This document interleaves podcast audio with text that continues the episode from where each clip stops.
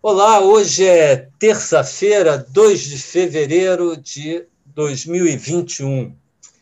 Pois é, aqui no Brasil nós somos todos gatos escaldados, né? Nós sempre que nos defrontamos com algum fato alvissareiro, a gente fica com um pouquinho de pé atrás, porque alguma bomba pode vir a caminho, né? Mas enquanto essa bomba não vem, ou se é que, se é que ela vem, é, a gente pode comemorar uma safra razoavelmente abundante de boas notícias no campo econômico é, que vieram à, luz nos últimos, desde o nosso último podcast na semana passada. Vou aqui só falar alguns dos principais, me referir aos principais. No que se refere ao emprego, houve, primeiramente, a divulgação dos dados do CAGED, que mostraram que em 2021, que foi o ano da pandemia, houve uma criação líquida de 142 mil empregos com carteira assinada, que é emprego de boa qualidade. É, foi, é surpreendente, ninguém esperava que fosse haver criação de emprego. A ideia é que uh, a destruição de empregos poderia ser maior ou menor, mas criação realmente foi uma surpresa positiva. Ainda no que se refere ao emprego, e aí é, indo para os empregos informais, para melhor dizendo, para as ocupações informais, porque nem sempre é um emprego, é uma ocupação, é, as ocupações informais foram as mais afetadas pela pandemia e os resultados da Pesquisa Nacional de Amostra por Domicílios, que capta o emprego informal, mostrou a criação de 4 milhões de ocupações no último trimestre, o que também surpreendeu positivamente. Né? Foi um número absolutamente é, recorde. recorde. Terceiro dado positivo: a indústria cresceu pelo oitavo mês consecutivo e, nesse mês de dezembro, ela alcançou um nível de produção 8,2%, 8,2%, gente, acima do mesmo mês de 2019. Então, a, a indústria fechou o ano com nível de produção bastante alto. Né? Foi um setor, na verdade, é o setor que está melhor é, é, se comportando diante do quadro negativo da, da pandemia. Então, tudo, todos esses dados de, de produção industrial, emprego, etc., mostram é, que o processo de recuperação e, digamos assim, normalização progressiva da economia tem sido um pouco mais rápido do que nós esperávamos até pouco tempo atrás. Isso é uma é, excelente notícia, sobretudo quando a gente pensa o seguinte: que o nosso espaço fiscal, ou usando aqui uma metáfora, né, o oxigênio de que a gente dispõe para injetar estímulo na economia, indubitavelmente é decrescente. Né? Então, quanto menos a gente precisar dele, melhor. E, e, por falar nesse oxigênio fiscal, né, quer dizer, no, nesse, no plano fiscal, a economia também fechou com um quadro bem menos desfavorável, não vou dizer que é mais favorável, mas bem menos desfavorável do que imaginado. O déficit primário, que é, era projetado pelo próprio governo em 12% do PIB, fechou em 10%. É, a dívida pública, que é, durante uma boa parte desse ano nós, todos os economistas em geral, esperavam que chegasse ao final do ano em 100% do PIB, agora ficou é, ligeiramente abaixo dos 90%. Por fim, no campo da vacinação, as notícias recentes também são favoráveis, tanto em termos da liberação de matéria-prima da China, como também em termos do processo de vacinação é, interno aqui no Brasil, que está sendo é, é, mais ra razoavelmente rápido. Vejam bem o que eu estou falando. Ele é lento, lento em relação ao que a gente gostaria que fosse, mas quando a gente compara é, com os nossos pares, né, é, a gente vê que o ritmo está sendo razoável. Né?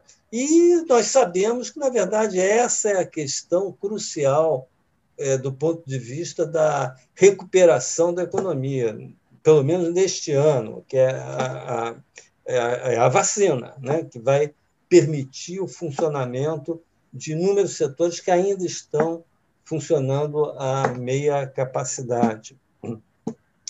É, e, por fim, se a gente quiser, quer dizer, um pouco refletindo isso, mas refletindo outros fatores também, outros fatos políticos, inclusive, a gente está tendo uma melhora assim, no quadro né, da, é, da, dos indicadores financeiros nessa semana. Então, nesse nosso podcast de hoje, vamos explorar aqui é, esse quadro melhorado é, e vamos nos perguntar também o que esperar para então à luz deles para 2021 e quais são os riscos de que essas condições favoráveis recentes possam ser é, desfeitas. Né? Então, eu coloco aqui esse, esse, esse primeiro quadro aqui como motivação aqui para os comentários é, aqui dos, é, dos membros aqui da nossa equipe de conjuntura.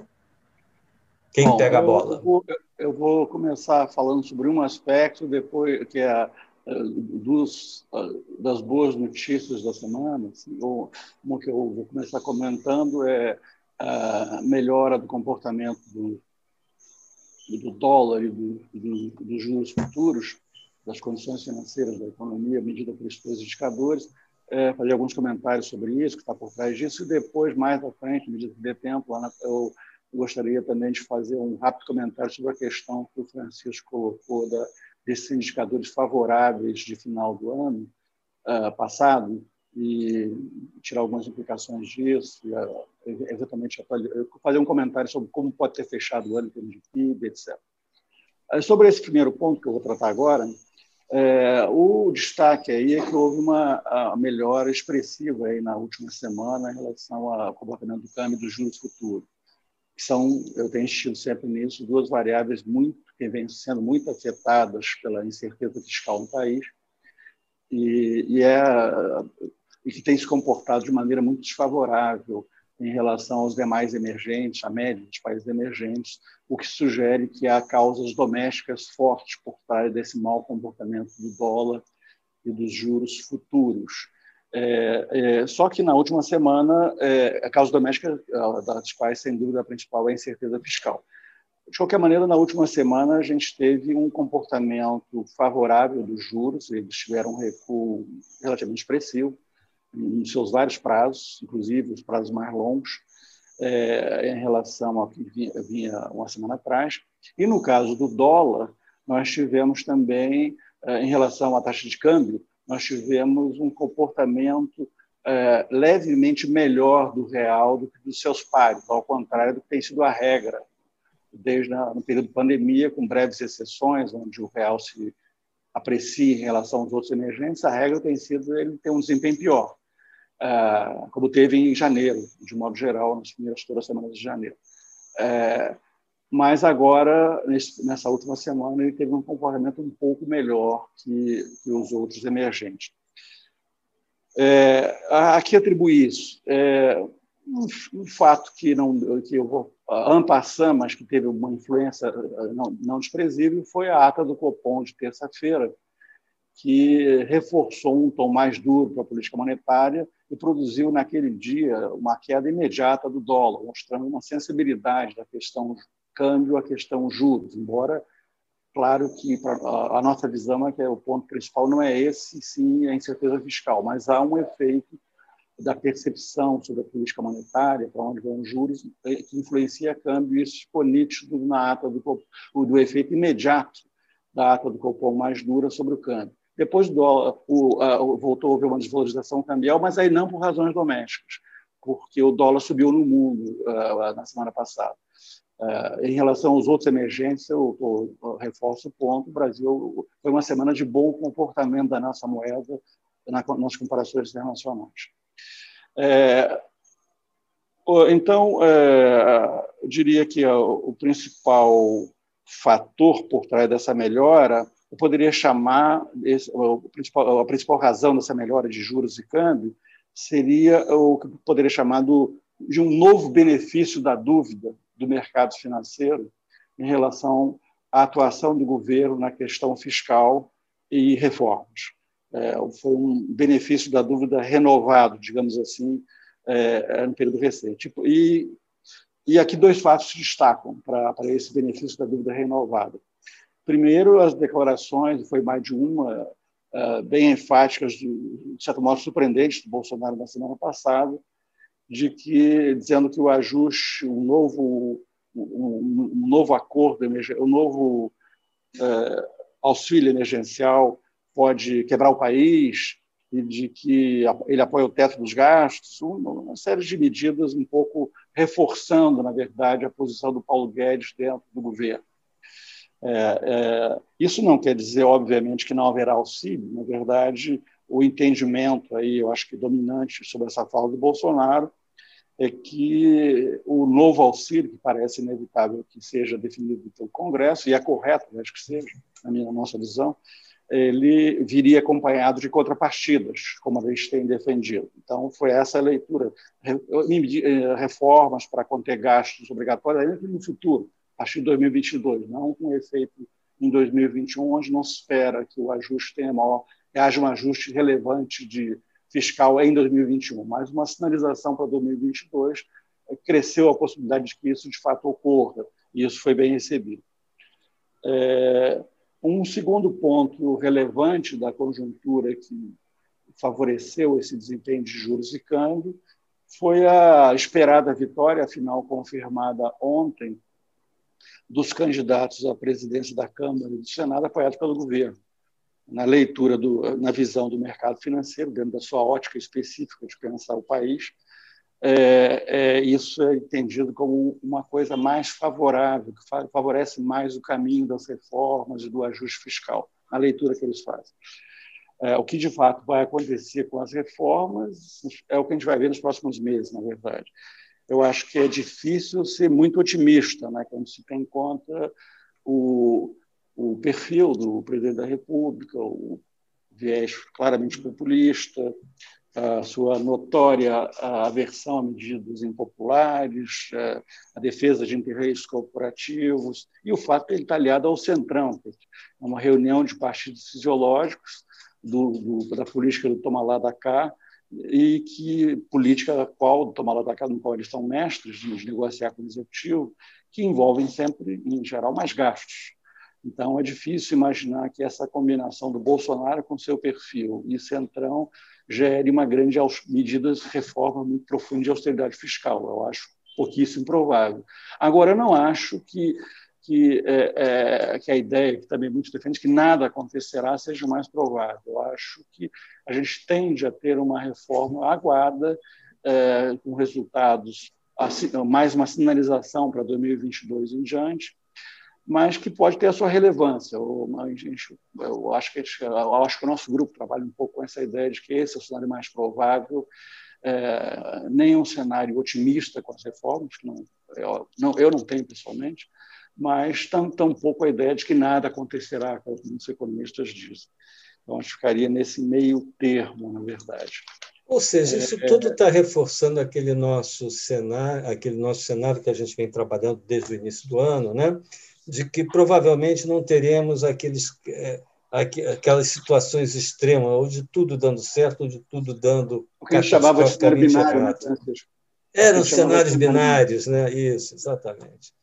Provavelmente o que está se delineando é mais essa, esse cenário aí meio morno, meio intermediário, mas é, um crescimento modesto dentro do ano, é, é, começando provavelmente no início do ano mal, não, não bem, pelo menos, mas melhorando ao longo do ano, e, mas sem uh, temido desastre. Eu acho Isso. que esse passa a ser o cenário mais provável nesse contexto que está se criando. É, então, é um pouco essa linha. Mas já que essa questão fiscal é central nisso, quer dizer, teve essa, essa questão, o, o, final deste ano, os, os, dados mais recentes sobre o ano foram muito melhores. Né? É, pois é, então nós temos aí boas notícias também no fronte fiscal. Né? Então, no final da semana passada, saíram todos os indicadores mais importantes relativos às contas públicas. Né? Então, aqui eu vou mencionar os mais importantes e depois dar algumas explicações para essa melhora em relação àquilo que se previa, não inicialmente lá atrás, não, mas já em outubro, novembro, né, e mesmo ao longo do mês de dezembro. Então, por exemplo, a dívida bruta de governo geral em relação ao PIB, que é o principal indicador de solvência aí, que a gente vem monitorando das contas públicas, não é mais a dívida líquida, fechou em 89,28% do PIB. Lembrando que, inicialmente, lá atrás, quando começou a pandemia, todo mundo quase que unanimemente projetava uma dívida pública em relação ao PIB que bateria quase 100%. Né? Ao longo do ano, essa estimativa veio caindo, mas ainda no mês de dezembro, instituições importantes que trabalham com um grupo de técnicos importantes sobre a questão fiscal projetaram 93% do PIB. Né? Isso depois do dia 15 de dezembro e, no entanto, ela fechou em 8,89,28. O outro indicador também bastante relevante foi o déficit público.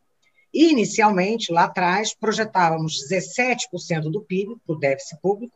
Ao longo do ano, essa estimativa veio caindo e em torno de 16,5%, 16% do PIB. E, esse déficit fechou em 13,7%. Né? Déficit, nominal, né, Margarida? O, déficit o público nome... é o déficit nominal. Né? Incluindo juros. É, inclui juros. É enorme, nós fechamos o ano de 2019 em 26% do PIB, praticamente, então mais que dobramos, mas melhor do que aquilo que inicialmente a gente projetava. Em relação ao déficit primário, que não inclui a conta de juros, é, as estimativas giravam em torno de 12% do PIB para esse déficit primário. E, na verdade, ele fechou em 9,49% do PIB. Em termos nominais, Esperava-se um déficit primário de 844 bilhões de reais e ele fechou em 702 bilhões de reais, que é gigantesco, isso dá 9,5% do PIB, mas menor do que os 12% inicialmente projetados. E o último dado muito importante é o gasto primário em relação ao PIB, que é aí que está a regra do teto. Esse ano de 2020 não houve essa regra, essa regra foi abolida pelo orçamento de guerra, então o gasto era livre mas projetávamos um gasto primário em relação ao PIB de 29%. E ele fechou em 26,3% do PIB. Considerando aí as despesas do coronavírus, que totalizaram 588 bilhões de reais, né? Então, se a gente fizer uma continha, essas despesas coronavírus de 588, isso dá em torno de 7,1% do PIB. Então, na verdade, o nosso gasto primário em relação ao PIB ele estaria em torno de 19,3%, 19,5% do PIB, né? enquanto que a gente projetava 29% com o coronavírus. Então, todos esses indicadores é, mostram uma melhora do quadro fiscal, que na semana que vem o Caio vai explorar mais quais são as implicações que isso tem para a dinâmica da dívida pública, para o risco fiscal, para a percepção de risco fiscal. Isso altera muito as condições de sustentabilidade da dívida pública a favor. Mas isso vai ser explorado na próxima semana. De qualquer maneira, para só dar alguma primeira explicação, nós tivemos aí alguns fatores que são relativos a métricas, alguns e outros não. Então, por exemplo, todos os indicadores fiscais em relação ao PIB melhoraram, porque o denominador, o PIB, ele aumentou por duas razões. Primeiro, tem um efeito aí real, o nível de recuperação da economia foi maior do que aquele que a gente inicialmente imaginou. Né? A gente, lá no início da pandemia, algumas instituições chegaram a projetar uma queda de PIB de 9%. E hoje, as estimativas estão girando em torno de menos 4,1%, menos 4,2%. Né? Então, melhoraram bastante. Então, tem aí uma recuperação que foi melhor do que aquela inicialmente projetada. Isso dá o efeito real né, do PIB que melhora o aumento do denominador e melhora o indicador fiscal. Segundo efeito que decorre desse é o aumento da arrecadação. Então, a arrecadação não despencou como se esperaria, inclusive fechou o ano com um crescimento pequenininho, mas fechou. Né? Então, teve aí uma recuperação da atividade econômica que ajudou a recuperação da arrecadação. E tem um efeito aí PIB nominal, que se desagrega, na verdade, eh, em um, que é um efeito inflacionário, o deflator implícito do PIB, que é o índice de inflação que sai do PIB, ele veio maior. Então, todas as projeções do PIB nominal, por conta do efeito inflação, também estavam subestimadas, e a gente espera um PIB nominal que está aí em torno de 7,5 trilhões de reais, alguma coisa assim, e maior do que aquilo que a gente imaginava. E tem um efeito aí, revisão do IBGE. O IBGE né, é, refez, né, ficaram prontas né, as contas nacionais anuais, quer dizer, então, que dão a base das contas nacionais trimestrais, e houve uma revisão do PIB para cima. Então, com isso também, todos os indicadores fiscais em relação ao PIB melhoraram. Então, essas são notícias boas e esses temas relativos ao fiscal, fiscais, na semana que vem a gente vai explorar mais o CAI especificamente. A inflação ela é ruim para muitas coisas. Em geral é ruim, mas não é que para isso ela ajuda um pouquinho, né, para os resultados fiscais. Melhora esses indicadores, não? Alguns indicadores. É, mas por é, outro lado ela nós temos aquele efeito TANS e as avessas, né, que sempre prevaleceu. Pois Quando é. a inflação aumenta, as receitas estão todas indexadas, mas aí se controla o boca do caixa e aí então você consegue comprimir a despesa em termos reais. Basta não atrasar um mês, dois meses é. o pagamento de um fornecedor que tudo fica bom. Né? É, mas se ela sobe, sobe, também muito, vai acabar levando é. o Banco Central a subir os juros. Né? O Bicha estava comentando isso na, na aula, na, na é. no podcast passado, e isso acaba, então, se voltando contra o resultado. A etc. E tal. É. é. porque a dinâmica da dívida depende crucialmente dessa diferença entre taxa de juros e PIB. E essa coisa joga contra, o aumento do juros joga contra essa, tende a aumentar essa a diferença entre juros e PIB. É, então, joga contra a dinâmica da dívida por esse lado, ainda que possa, como a Margarida falou, beneficiar totalmente o resultado primário. É, são efeitos pontuais, porque não houve nenhum ajuste fiscal feito, tudo continua exatamente como está, como o Caio acabou de colocar, né? mas melhora a métrica né? das contas públicas. Tá certo. Bom, se nós, se ninguém tiver nada a acrescentar, podemos. Eu, eu queria só fazer uma rápida observação sobre a atividade, como é ah, que. Porque, por favor. Posso cara. falar? Pode, claro. É, o Francisco destacou vários resultados de fato muito favoráveis no final do ano.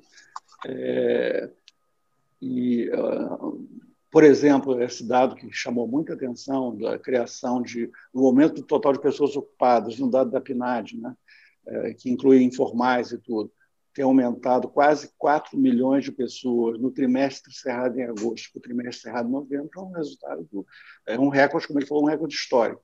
Aí eu fui olhar, quer dizer, isso está vindo na esteira, se a gente pegar as duas estimativas do PIB em bases mensais são divulgadas, o IBCBR e o monitor do PIB, é, eu vi que essa recuperação, porque agosto, no, dado do pessoal ocupado, tinha sido o fundo do poço.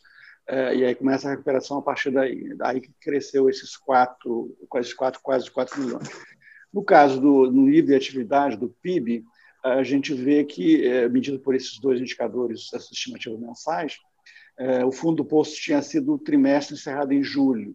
E do trimestre encerrado em julho para o trimestre encerrado em novembro, é, os dados do IBCBR e do monitor são muito aderentes, um aumento de 11% é, no, no, PIB do trimestre encerrado em novembro contra o PIB, o PIB encerrado em julho, em meras, meras, meras móveis trimestrais. Não, no caso, em dados mensais mesmo. Bom, o que, que eu quero chamar a atenção? É, eu andei fazendo. É, é, é, claro que a gente sabe, eu não vou entrar nisso, que é, nós estamos olhando é, uma situação típica onde a gente está olhando a economia pelo retrovisor, porque há uma descontinuidade nas condições em que a economia opera a partir de dezembro, a gente sabe disso, é, pelo fim do auxílio, pela segunda onda, pelo tempo ainda indefinido até a vacinação fazer efeito, reduzir o número de mortes, tem, está num momento muito diferente do que a gente estava até o final do ano passado, uh, em vários sentidos. Então, o passado não é projetável uh, nesse sentido para o que está acontecendo agora. Ele não é um bom guia, de forma alguma, mas é uma indicação relevante. E eu fiz uma continha, só para encerrar, que é o seguinte: eu olhei, trabalhei os dados, principalmente do monitor do PIB, que é um dado uh, que tem, tem sido mais aderente ao PIB divulgado pelo IBGE do que tem dado informações mais próximas, mais úteis para o PIB do IBGE do que o IBCBR, que é o PIB em base mensais que o, o Banco Central calcula. E eu, eu, vi o seguinte, quer dizer, se você pegar, se uh, eu prefiro trabalhar é, talvez eu não, eu não quero me alongar muito em tecnicalidades, eu vou mais é dar os resultados é, e, e para concluir, porque eu estou me alongando muito, eu acho que já olhei o relógio aqui, estou passando do tempo. Então, a questão básica é a seguinte: é, é, me pareceu, pelos dados que eu olhei, perfeitamente compatível com os dados do monitor que o PIB do ano passado tenha fechado com um desempenho bem melhor que vem sendo divulgado. É, de um modo geral, muitos economistas trabalham ainda com uma queda de 4,5%, é, o próprio governo trabalha com coisa parecida, é, e, e, e, na verdade, o, o, é, me pareceu, fazendo as, as, contas, que eu não vou entrar em detalhes aqui, que a gente pode per, perfeitamente ter fechado com uma queda do PIB bem menor do que essa, mais próxima de 4%, no meu número seria 4,1% uh, de queda. Uh, a, a, consequência prática, a consequência disso, primeiro, é para o crescimento de 2021 pela métrica usual, ano contra ano. Porque o carregamento estatístico do ano passado para esse ano, com o PIB caindo 4,1%, ele fica um pouco acima de 4%. Então, é, o que quer dizer que se crescesse zero a partir do quarto trimestre do ano passado, não crescesse nada, eu, eu ficasse parado o ano todo, teria um crescimento ligeiramente acima de 4% esse ano. Então, é um dado muito relevante. É, pode-se argumentar que isso é só uma, digamos, ilusão em estatística, porque, na verdade, é, nada está nos dizendo sobre o desempenho dentro do ano mesmo, que pode ser um desempenho de estagnação, por exemplo, ou crescimento pífio, e até é mais provável que seja isso mesmo, na nossa visão. Mas não é nada irrelevante que o, o desempenho no ano, pela métrica usual, seja bom, acima de 4%, como provavelmente será, é, porque isso tem implicações no desempenho macro em vários sentidos. É, o mais óbvio, até um que eu vou retomar semana que vem, é na, na, o efeito desse PIB mais, desse crescimento maior sobre as variáveis fiscais. E uma variável fiscal em particular é chave para a confiança dos investidores no país e afeta muito prêmios de risco, etc., que é a dinâmica da dívida pública. É a variável fiscal síntese, na verdade, que dá uma ideia de como está indo a dívida, da sustentabilidade dela, desse processo, etc. E, então, é, um crescimento muito maior, mais poderoso do que vinha se imaginando para esse ano, mesmo que em boa medida decorrente desse carregamento estatístico, afeta positivamente a dinâmica da dívida.